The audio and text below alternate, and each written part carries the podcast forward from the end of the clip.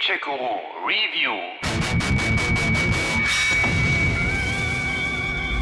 Weißt du, manchmal denke ich an früher. Naja, das machen wir ja alle hin und wieder. Ich zum Beispiel denke dann an das Game Heavy Rain, das Anfang 2010 für die PS3 erschienen war und damals eine Menge Wirbel machte. Für die einen war es ein innovatives spielerisches Meisterwerk, für die anderen nur Blendwerk und eine spielerische Nullnummer. Das Echo war also gespalten. Ich hasse die, aber ich liebe die auch. Aber ich hasse die, aber ich liebe sie auch. Aber ich hasse sie.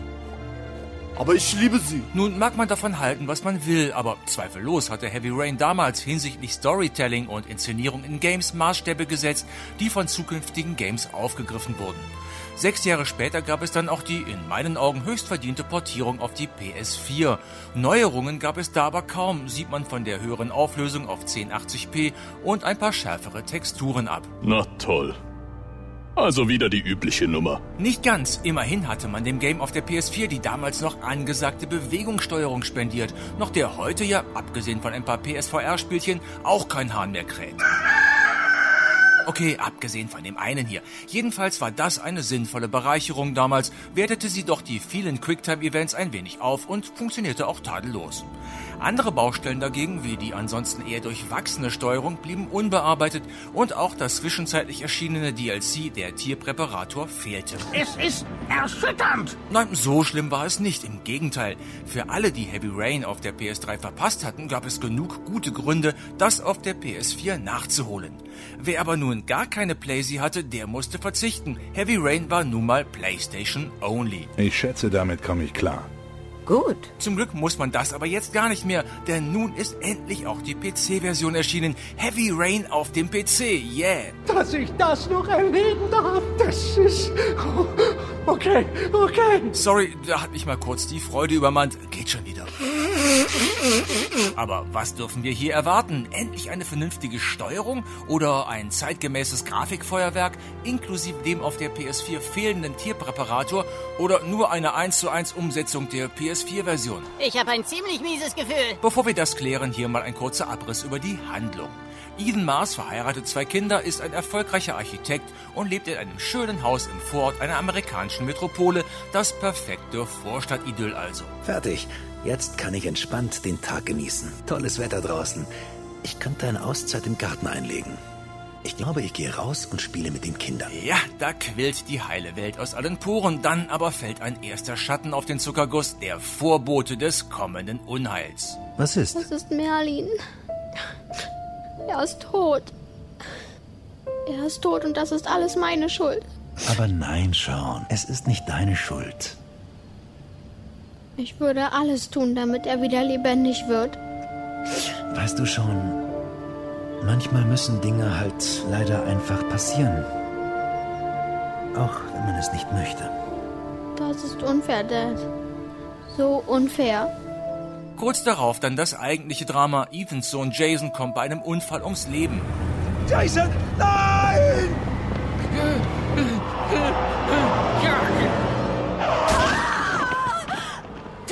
Die Ehe zerbricht, Ethan leidet in der Folgezeit unter Blackouts, bei denen er oft am anderen Ende der Stadt erst wieder zu sich kommt und nicht weiß, was passiert ist. Er zweifelt an sich selber. Sind Ihnen Fälle von gespaltener Persönlichkeit nach einer Gehirnerschütterung bekannt?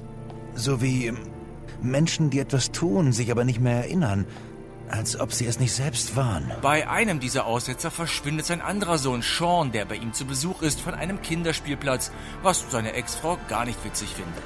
Was ist passiert, Ethan? Wie konntest du Sean verlieren? Du hättest ihn nie aus den Augen lassen sollen. Verdammt, ist es denn so schwer, auf ein Kind im Park aufzupassen? Warum hast du ihn allein gelassen? Warum? Hat Jason zu verlieren nicht gereicht? Hinter Seans Verschwinden steckt der sogenannte Origami-Killer. Der hat in den letzten Jahren bereits öfter zugeschlagen. Acht Opfer in den letzten drei Jahren. Alles Jungen im Alter zwischen 9 und 13. Keine Anzeichen von Gewalt. Die Opfer verschwinden tagsüber von öffentlichen Plätzen. Niemand bemerkt irgendwas. Die Leichen tauchen nach drei bis fünf Tagen auf. Ertrunken. In Regenwasser. Sein Markenzeichen, er hinterlässt Gegenstände bei den Opfern. Ein Origami in der Hand, Orchidee auf der Brust. Ihr habt jetzt 72 Stunden Zeit, den Jungen zu finden. Dabei steuert ihr vier Figuren, die anfangs noch unabhängig voneinander agieren, deren Pfade sich aber später kreuzen. Einen FBI-Ermittler, einen Privatdetektiv, eine Journalistin und Ethan, den Vater. Letzterer bekommt vom Entführer recht makabre Aufgaben gestellt. Erfüllt er sie, gibt's einen Hinweis auf den Verbleib seines Sohnes. Sind Sie bereit zu leiden, um Ihren Sohn zu retten? Sie haben fünf Minuten Zeit, um sich vor der Kamera ein Fingerglied abzuschneiden. Schaffen Sie es, bekommen Sie Ihre Belohnung. Heavy Rain ist kein Spiel im eigentlichen Sinn, sondern mehr ein interaktiver Film, ein Spielfilm also. An bestimmten Stellen wird der Spieler aufgefordert, vorgegebene Tastenfolgen zum richtigen Zeitpunkt zu drücken. Mit diesen Quicktime-Events werden dann Alltagshandlungen wie Duschen oder Tanzen oder Essen, aber auch Kämpfe oder Verfolgungsjagden ausgeführt. Fünf Meilen über den Highway im Gegenverkehr. Bin ich bereit, das Risiko einzugehen, um meinen Sohn zu retten? Ich muss es tun für Sean. Ich habe keine Wahl.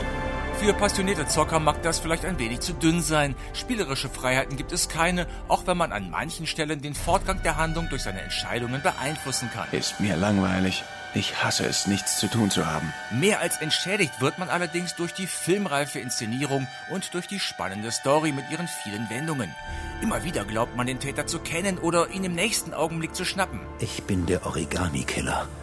Die Morde passieren während meiner Blackouts. Ich bin es.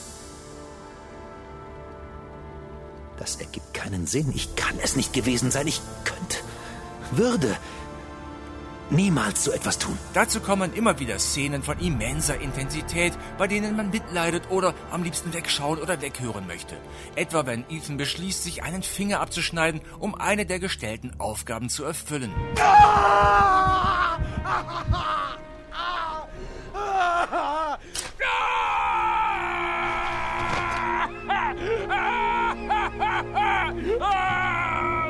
Alles Sachen, die auch heute noch wirken und die Heavy Rain mit seiner klasse Story und der guten Inszenierung auch heute noch interessant machen, was uns dann endlich zurück zur PC-Version bringt. Dann kann's ja losgehen. Hier bleibt die Story natürlich unverändert, ist klar. Technisch baut die PC-Version auf der PS4-Ausgabe auf, wobei ihr aber auch von 30 auf 60 Frames per Second umschalten dürft, sofern es euer PC hergibt.